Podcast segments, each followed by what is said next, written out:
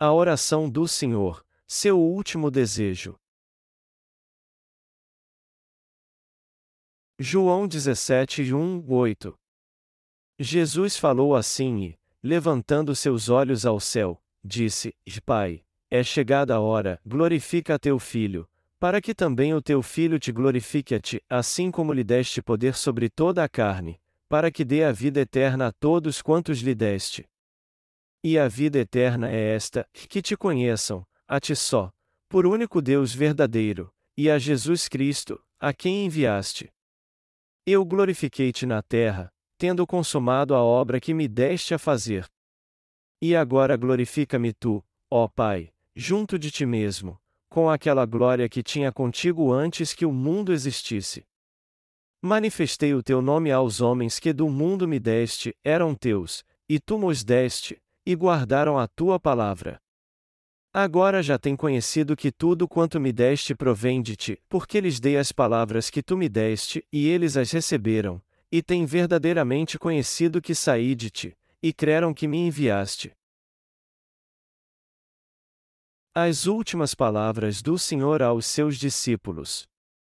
Eu quero saudar a todos vocês, santos do Senhor. Como vocês sabem, a Páscoa está chegando, e foi por isso que na semana passada eu preguei sobre a paixão de Jesus. E hoje eu quero continuar pregando em João capítulo 17. Jesus diz no capítulo anterior: E eis que chega a hora, e já se aproxima, em que vós sereis dispersos cada um para a sua parte, e me deixareis só, mas não estou só, porque o Pai está comigo. Tenho-vos dito isto, para que em mim tenhais paz, no mundo tereis aflições, mas tem de bom ânimo, eu venci o mundo. A João 16, 32 e fim 33. Foi isso que Jesus disse aos seus discípulos antes de morrer na cruz. O que temos que entender aqui é que Jesus sabia que seria preso e morreria na Páscoa, a maior festa de Israel, e que ele disse isso antes aos discípulos para que eles tivessem fé e paz no coração. Amados irmãos, quando uma tragédia acontece na nossa vida, é natural ficarmos muito abalados. Jesus ensinou seus discípulos e fez muitas obras com eles. Então, vocês podem imaginar como eles ficaram estarrecidos quando viram ser preso violentamente pelos judeus e depois crucificado pelos soldados romanos. Vocês também podem imaginar como eles devem ter ficado abalados, perdido sua fé, e caído em total desespero. Mas Jesus já sabia que isso ia acontecer, e foi por isso que ele avisou seus discípulos antes, dizendo: E eis que chega a hora, e já se aproxima, em que vós sereis dispersos cada um para a sua parte, e me deixareis só, mas não estou só, porque o Pai está comigo. Tenho-vos dito isto, para que em mim tenhais paz, no mundo tereis aflições, mas tem de bom ânimo, eu venci o mundo. A João 16, 32 e fim 33. Com a iminência da sua morte na cruz, Jesus disse antes aos discípulos o que iria acontecer. E quando aconteceu, ele de fato foi crucificado. Mas depois de morrer crucificado, Jesus ressuscitou dos mortos e deu testemunho disso quarenta dias antes de ascender aos céus. Mas, embora os discípulos tenham seguido Jesus por mais de três anos, quando o que ele profetizou se tornou realidade, eles perderam a cabeça e entraram em pânico. E isso aconteceu apesar de Jesus ter dito antes para eles tudo o que iria acontecer. E o Senhor também nos disse claramente: No mundo tereis aflições, mas tem de bom ânimo, eu venci o mundo. Com essas palavras, o Senhor está nos dizendo que assim como ele venceu o mundo, nós poderemos vencer as tribulações se confiarmos nele. Não devemos desistir e voltar para o mundo. Nós, os santos que confiam no Senhor, com certeza podemos vencer o mundo. E nós podemos vencer todas as nossas dificuldades e alcançar a vitória no final porque cremos no Senhor. Hoje eu quero pregar na passagem que está no capítulo 17 de João, tomando como exemplo a fé no Senhor. Depois de pregar no Monte das Oliveiras, Jesus foi preso pelos soldados romanos, guiados por Judas Iscariotes, e levado a julgamento. E apesar de nosso Senhor não ter pecado, ele levou todos os pecados do homem ao ser batizado por João Batista no Rio Jordão, e foi condenado à crucificação para pagar o salário destes pecados. Depois de morrer na cruz, Jesus ressuscitou dos mortos ao terceiro dia, como havia profetizado, e assim se tornou nosso Salvador. O que Jesus diz em João capítulos 16 e 17, seu discurso feito pouco antes da crucificação, pode ser considerado como suas últimas palavras. Foi igual ao último desejo ou testamento que as pessoas deixam para seus filhos, dizendo: Meus amados filhos, ouçam bem. Eu escrevi meu testamento para distribuir meus bens a vocês igualmente. Do mesmo modo, nosso Senhor reuniu seus discípulos ao redor dele e disse: Vocês sabem que eu vim do meu Pai, então, a partir de agora, orem a Ele em meu nome. Se vocês fizerem isso, vocês receberão tudo o que pedirem. Eu sou seu verdadeiro Salvador e intercessor. Assim, o Senhor revelou sua divindade a toda a humanidade, independentemente de crerem nele ou não, além de explicar como todos poderiam receber a vida eterna. Ele então se preparou para a morte, pedindo ao Pai que lhe desse coragem para que ele não sucumbisse diante dela. Então, vemos que o capítulo 17 de João é como se fosse as últimas palavras de Jesus. Ele explicou tudo muito bem aos seus discípulos e a todo mundo. E uma coisa que temos que entender é que ele disse suas últimas palavras aqui com paz no coração.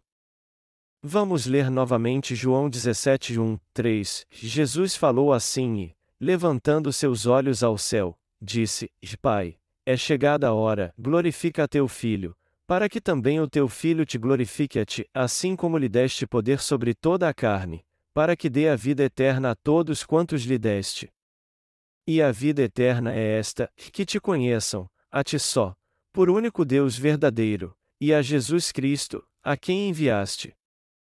Jesus ora assim em João 17 horas e 1 minuto: Pai, é chegada a hora, glorifica a teu filho, para que também o teu filho te glorifique a ti. Isso quer dizer que ele já sabia o que iria acontecer. O Senhor já sabia que Judas o trairia, a quem ele seria entregue como seria a sua morte, ele sabia também que ressuscitaria dos mortos, salvaria do pecado quem cresce nele e, por fim, toda a humanidade. Quem pode receber todas as bênçãos celestiais de Deus? Quando lemos o Antigo Testamento, vemos Deus falando com Rebeca que ela conceberia Jacó e Esaú. Duas nações há no teu ventre, e dois povos se dividirão das tuas entranhas, e um povo será mais forte do que o outro povo, e o maior servirá ao menor. A Gênesis 25 2.23. Quando Deus diz algo, ele já sabe tudo o que vai acontecer. E ele sabe dentre todas as pessoas dessa terra quem de fato crê nele como seu Salvador. Isso não significa que Deus escolheu alguns e rejeitou outros. Embora alguns teólogos suponham isso, sua crença em si não passa de um conceito irracional que zomba da justiça de Deus.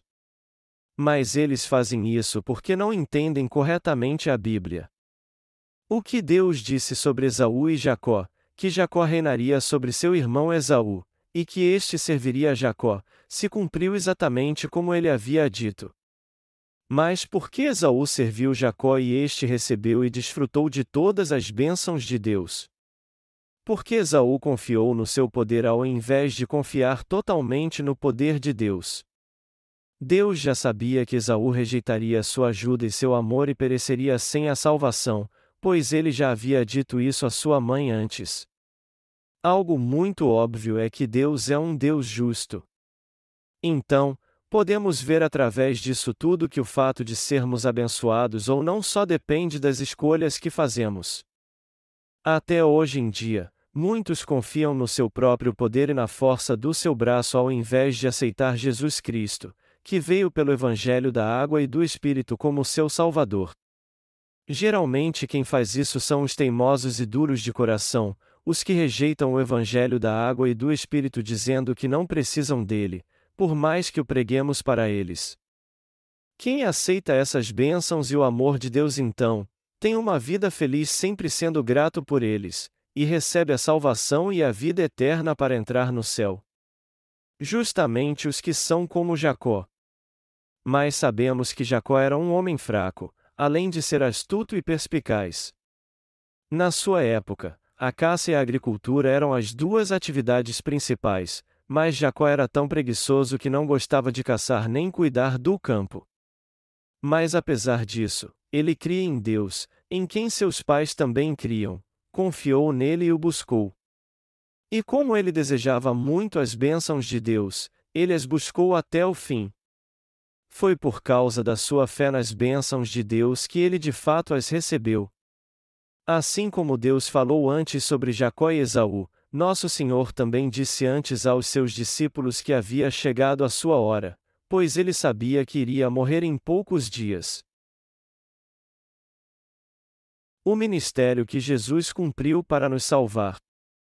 Depois que nasceu nessa terra, Jesus viveu com seus pais até os 30 anos de idade. E depois que completou 30 anos, ele aceitou todos os pecados do homem de uma vez por todas ao ser batizado por João Batista. E em obediência à vontade do Pai, ele salvou a nós, que cremos no Evangelho da Água e do Espírito, de uma vez por todas. Mas ele só pôde ser condenado na cruz porque antes levou sobre si os pecados do homem ao ser batizado no Rio Jordão. Vemos então que foi por isso que ele teve que ser condenado. Durante os três anos do seu ministério público, desde seu batismo até a crucificação, o Senhor sempre cumpriu a vontade do Pai. A primeira coisa que Jesus fez ao iniciar seu ministério para nos salvar foi levar todos os pecados do homem sobre si ao ser batizado por João Batista. Ele então escolheu doze discípulos e os ensinou pessoalmente. Ele os treinou muito bem. Ele ensinou a eles sobre si mesmo, sobre o Pai e a verdadeira salvação. Jesus ensinou muito bem a eles que não era apenas o fundador de uma religião, mas o próprio Deus, o Criador e o Salvador também. E no fim do seu ministério, ele disse aos seus discípulos que tinha que morrer crucificado, como está escrito no texto bíblico deste capítulo: é chegada a hora. E foi justamente isso que ele quis dizer, que havia chegado a hora de ele ser crucificado. Está escrito em João 17 horas e 1 minuto: Pai, é chegada a hora, glorifica a teu filho, para que também o teu filho te glorifique a ti. Esse texto mostra que a hora de o Senhor morrer na cruz havia chegado, e que ele seria condenado por todos os pecados do homem, porque havia sido batizado por João Batista como Salvador da humanidade. Mas temos que entender que Jesus também se preocupou com sua morte física porque ele de fato veio a essa terra num corpo carnal, Temendo sucumbir e não aguentar a dor da terrível crucificação, Jesus orou ao Pai dizendo: Pai, é chegada a hora, glorifica a teu filho, para que também o teu filho te glorifique a ti. Isso quer dizer, Pai, deixe-me cumprir toda a obra que tu me confiaste a fim de que eu possa salvar toda a humanidade, ou seja, eu recebi todos os pecados do homem quando fui batizado por João Batista, e agora vou morrer na cruz e ser condenado nela por todos estes pecados, mas ressuscitarei ao terceiro dia. Deixe-me, pois, glorificar a ti. Se um dia formos condenados à morte pela crucificação, quando o tempo da grande tribulação chegar, antes da volta do Senhor no último dia, você e eu também poderemos orar assim: Pai, é chegada a hora de enfrentarmos o martírio, Ajude-me para que eu não venha me acovardar, mas defenda a minha fé no Senhor. Dai-me fé para proclamar a Ti a todos com coragem. Se este é o desejo do coração de Deus, o desejo do nosso coração também deve ser glorificar o Senhor. A palavra da fé que o Senhor falou aqui é totalmente diferente da fé dos que hoje creem no cristianismo como uma religião. Os cristãos que creem em Jesus somente como uma religião só pedem bênçãos materiais e a paz mundial quando oram. Sua fé em Jesus se limita apenas à prosperidade deles e de seus familiares neste mundo. No entanto, não foi para isso que nosso Senhor veio a este mundo, ele veio a essa terra como Salvador para livrar o homem de todos os seus pecados. Jesus orou o Pai para pagar todos os nossos pecados, para nos salvar de um modo perfeito, nos tornar o perfeito povo de Deus, é assim, cumpriu tudo para nos salvar, ou seja, ele não orou por si mesmo, mas pela paz e a salvação de toda a humanidade. No último capítulo de Marcos, Jesus diz aos discípulos que os sinais seguiriam os que crescem nele.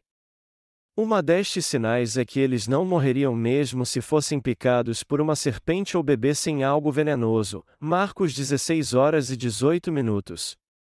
Isso quer dizer que aqueles que de fato nasceram de novo são imunes aos ensinamentos venenosos de Satanás, porque eles possuem a inverdade em que os protege e os livra dele. Apesar disso, vemos que nos tempos da igreja primitiva alguns cristãos ignorantes usavam serpentes para ver se alguém cria mesmo em Jesus ou não. Eles permitiam que uma cobra picasse alguém, e se ele não morresse, ele era considerado um verdadeiro crente em Jesus. Por causa desses ensinamentos distorcidos, muita gente bebia veneno e ficava se exaltando, dizendo: Já que eu creio em Jesus e minha fé é muito grande, eu não vou morrer. Mas eles acabavam morrendo. Muitos cristãos no início morreram por causa dessa mentira. Mas nós sabemos que isso não é a fé verdadeira. Mateus capítulo 4 descreve a tentação do Senhor depois que ele foi batizado e jejuou 40 dias no deserto. Satanás disse a ele: Jogue-se do pináculo do templo, pois com certeza os anjos te sustentarão e te protegerão, afinal de contas, isso não está escrito nas Escrituras? Mas Jesus o repreendeu, dizendo: Está escrito: Não tentarás o Senhor teu Deus. Deus cumpre tudo segundo Sua palavra. É claro que Deus nos protege, mas a palavra também nos ensina que não devemos tentá-lo. Só aqueles cuja fé é fraca tentam a Deus, pensando assim: não importa o que eu faça, o Senhor me protegerá. Mas se dissermos, bom, já que eu creio no Senhor, eu posso fazer o que eu quiser, isso não passa de um gesto tolo para tentar ao Senhor. Eu vou fazer uma comparação com um motorista. É certo um motorista pensar que pode dirigir do jeito que ele quiser, só porque ele crê em Deus? Não, claro que não. O certo a fazer é dirigir com segurança e respeitar as leis de trânsito, ou seja, ele deve fazer tudo para garantir sua segurança e dos outros na estrada e orar para Senhor protegê-lo. Se alguém dirigir imprudentemente e bater de frente com um caminhão pensando assim, eu não vou morrer porque creio em Deus, eu te digo que ele não vai escapar da morte mesmo sendo um cristão. E até no último momento essa pessoa não entenderia a sua morte e se perguntaria: será que isso está acontecendo porque eu não tenho muita fé? Por que eu vou morrer já que creio em Deus? Amados irmãos, isso é ter a verdadeira fé em Deus? De modo algum. Não há dúvida alguma de que Deus nos deu a salvação, mas achar que Ele sempre nos protegerá, mesmo quando não fazemos tudo o que precisamos para garantir nossa segurança, nada mais é do que tentar a Deus. Até mesmo quando tomamos todas as precauções, acidentes acontecem, como alguém então pode esperar que Deus venha em seu auxílio quando ele não se precaveu como deveria? Então, sempre que formos pedir algo a Deus, primeiro temos que fazer tudo o que estiver ao nosso alcance, e só depois pedir a Ele que nos ajude no que vai além das nossas forças. Se alguém desafiar a morte mesmo sabendo disso, foi ele mesmo que a causou e Deus não tem culpa alguma disso. É claro que Deus vai receber as almas que perecem por causa de erro humano, mas ele nunca ficará satisfeito com estes acidentes estúpidos. Nosso Senhor orou ao Pai depois que terminou muito bem tudo que ele havia determinado a ele. Ele orou ao Pai antes da crucificação para não ceder à fraqueza da carne. E quando foi crucificado, ele enfrentou mesmo o sofrimento terrível que já era esperado. Pendurado na cruz, Jesus disse que estava com sede. Ele ficou com sede por causa da desidratação causada pela total perda de sangue do seu corpo. E quando tocaram seus lábios com vinagre, ele disse: Está consumado, e expirou na cruz. Um filme recente sobre a vida de Jesus retrata essa cena mostrando-o descendo da cruz, vivendo com uma mulher e depois sendo crucificado novamente.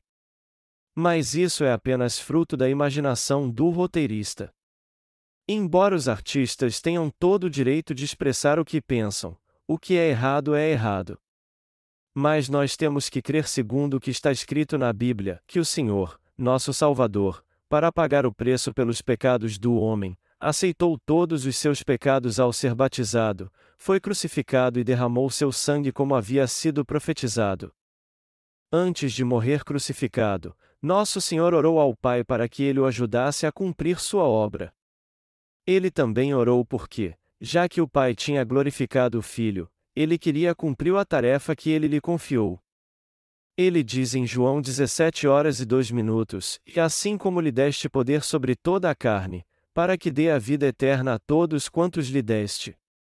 Esse texto nos mostra que quando Jesus foi crucificado e ressuscitou, completando assim a salvação do homem com perfeição, ele recebeu poder para governar todo o universo e tudo o que nele há.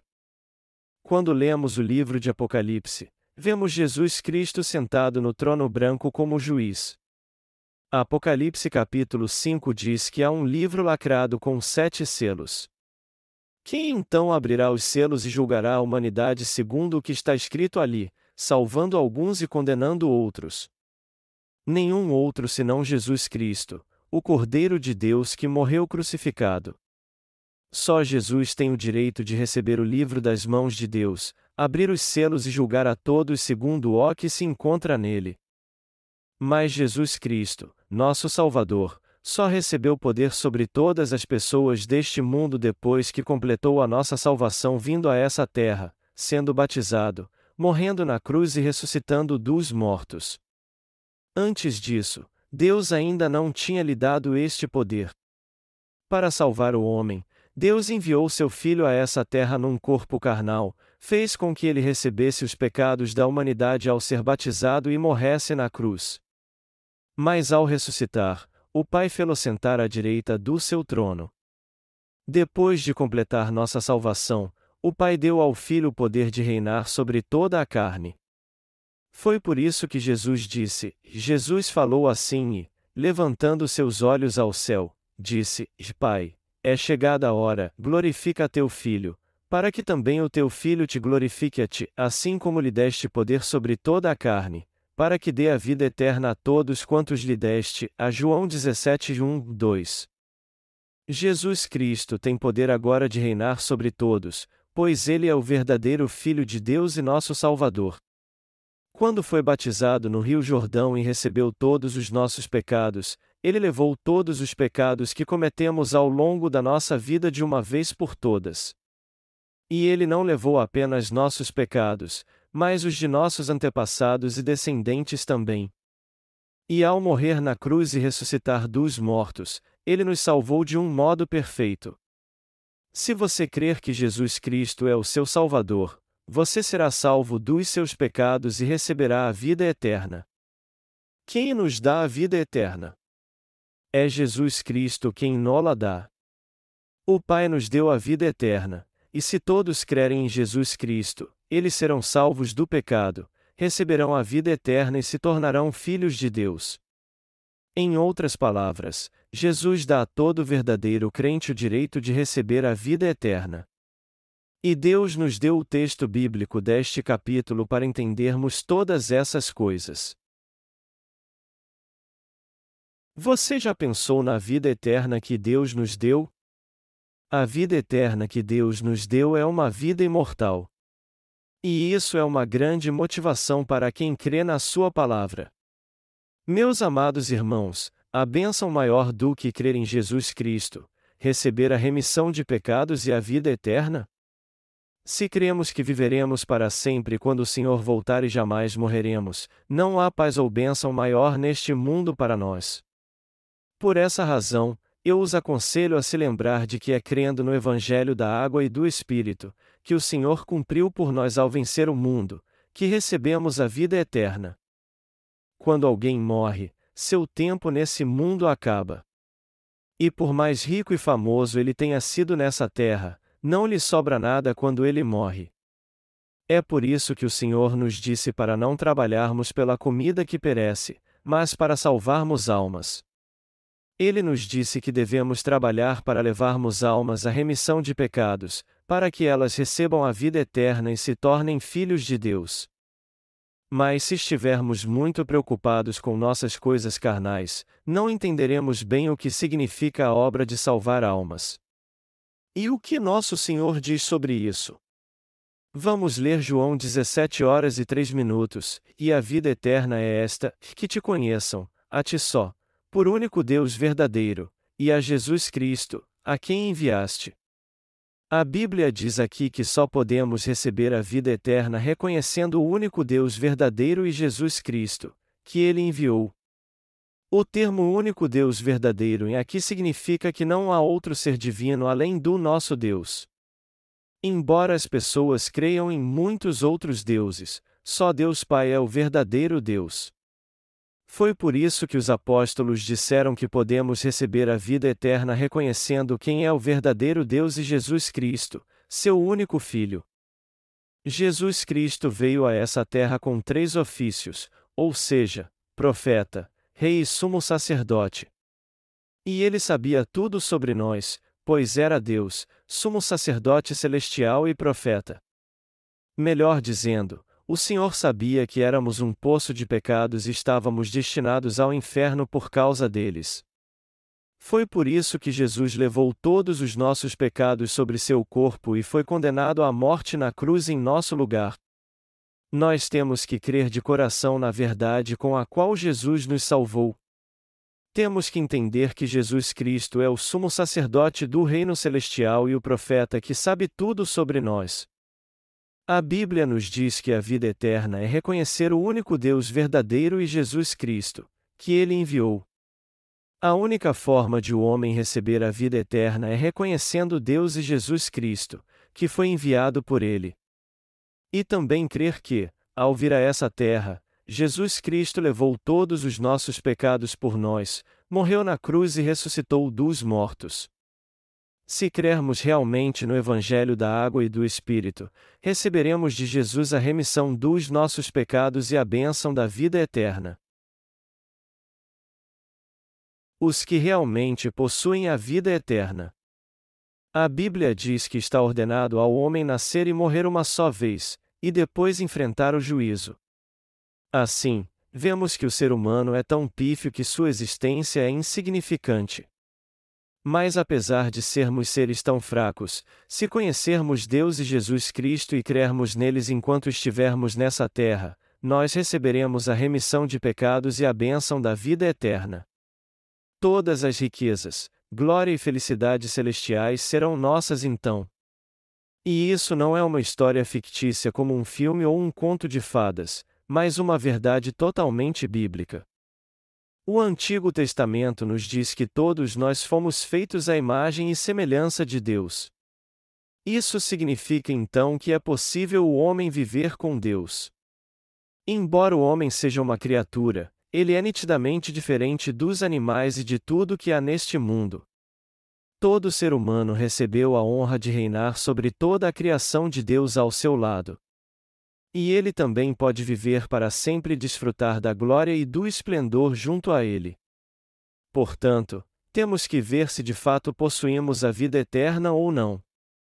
Se ainda não a possuímos, devemos buscá-la primeiro entendendo o Evangelho da água e do Espírito, depois crendo nele. Mas e você? Você já recebeu a vida eterna por meio do Evangelho da água e do Espírito? Se sua resposta é sim, você deve pensar a partir de agora como será sua vida. Já que nós recebemos a vida eterna, temos que pregar o Evangelho da água e do Espírito a todos para que eles também possam recebê-la. Precisamos entender que todo esforço do homem para levar uma vida de retidão nessa terra é algo carnal. Viver em retidão é somente um detalhe. Se você recebeu mesmo a remissão de pecados, você então precisa pregar o Evangelho da água e do Espírito para as outras pessoas a fim que elas a recebam também. Essa é a obra mais justa que existe. Nós nascemos para fazer essa boa obra, Efésios 2 horas e 10 minutos. Você e eu precisamos fazer essa obra de um jeito ou de outro. Dar testemunho do Evangelho da Água e do Espírito nada mais é do que ensinar aos outros o que Jesus fez por nós. Nós fomos chamados para dedicar nossa vida a essa obra de pregar o Evangelho da Água e do Espírito em todo o mundo. Nós podemos ouvir o som da primavera quando olhamos lá para fora. Todas as forcítias, azaleias e magnólias começam a florescer, revelando sua beleza. Algo que faz de Chunchon uma bela cidade é que em cada casa há rosas brotando, e flores como forcítias e magnólias crescem em todo lugar. Quando chega a primavera na cidade, que é repleta de árvores, todas as ruas e avenidas são tomadas pelas suas essências. Eu gosto mais da lilás, Dizem que sua essência pode ser sentida a quilômetros de distância.